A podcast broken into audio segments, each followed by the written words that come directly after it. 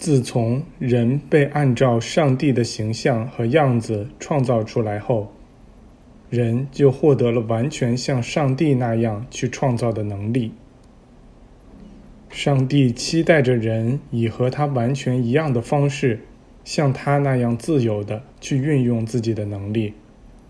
首先要感知到需要什么，然后构想出那好的、理想的东西。以便用它装满那固定在意识之中的模子，再用思想的万有实体材料填满这个模子，最后还要说出那个话语来，要说出“模子已满，且正应如此，一切都很好。”耶稣受难时献出了他的肉体，他的外在，他那有形的身体，为的是表明。一个更深层的灵性身体是真实存在的。他从墓中出来时显现的正是那个身体。当他说道：“毁掉这座圣殿吧，我将在三天内重建它。”他指的也是这个身体。他想要向我们表明，我们拥有和他一样的灵性身体，并可以做出和他一样的事迹。毫无疑问。假如耶稣想要避免被钉上十字架，他是能做到的。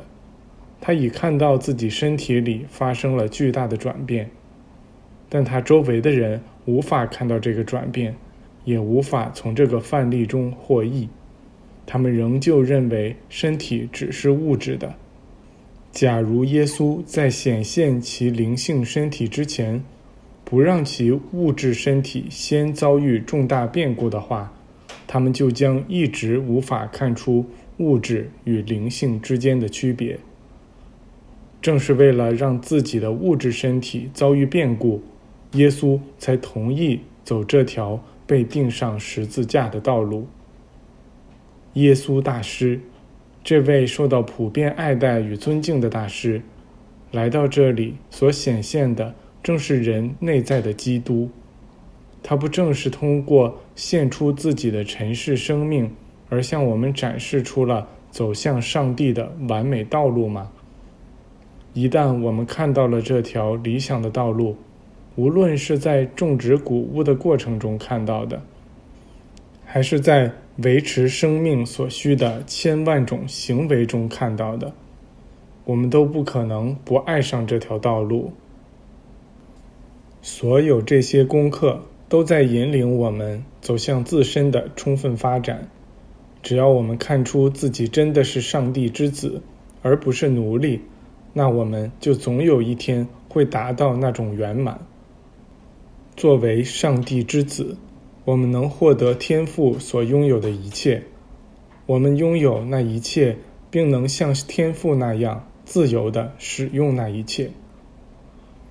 我承认，刚开始时。这必须要有无比坚定的信仰才能做到。要让这信仰逐渐成长起来，并且要像练习音乐或数学那样一丝不苟地去进行实践，直至达到熟练掌握的境地，然后我们就自由了。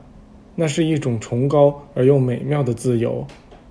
耶稣的生活就是这方面的最好范例。你们从他的名字就能看出蕴含在其中的力量，不是吗？耶稣显现出来的基督，人类肉体中呈现出的上帝。耶稣已经达到了那样一种境界，以至于他完全适应了上帝的深邃智慧。他就是这样做出那些伟大事迹的。他靠的并不是自己意志的力量。也不是高度集中自己的意念，而是完全依靠上帝的意志。他说过：“哦，我的上帝，愿你的意志，而不是我的意志，得以实现。”耶稣总是想执行上帝的意志，想去做上帝想让他做的事。据说，耶稣常常回到一座高山之上。我不知道他是不是以肉身上去的，但我知道我们全都应该登上高处，意识的最高处，以便接受启示。这高处就在头顶。假如那里的种种能力没有被开发出来的话，那就应该通过灵性思想对他们加以开发，然后应该让爱从心爱之中心那里散播出去，以使思想获得平衡。这样做了以后，基督就会显现出来。人之子就会察觉到他是上帝之子，是天父所钟爱的无与伦比的孩子。总之，应该怀着持续不断的爱，去为所有人体验这一切。你们应该停下片刻，深入的思考一番，想象一下海滩上的无数沙粒，海洋中的无数水滴，水中繁衍的无数生命形态，地壳中的无数石子，以及大地上生长的无数树木、植物、花朵、灌木。还有大地上无数的动物生命形态，这一切都是固定在上帝的伟大万有思想中的那个模型的外在显现。